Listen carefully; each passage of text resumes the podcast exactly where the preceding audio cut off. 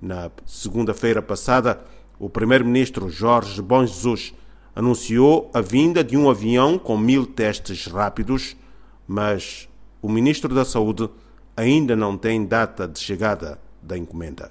A comunicação está extremamente difícil em meio de transportes. Os países, nós estamos a viver uma pandemia e os países de onde devem partir estes testes e o trajeto até chegar ao nosso país é muito difícil, sobretudo quando nós, na condição de um país arquipelágico, não depende de nós, mas estamos a fazer tudo no sentido de que mais rapidamente os testes cheguem.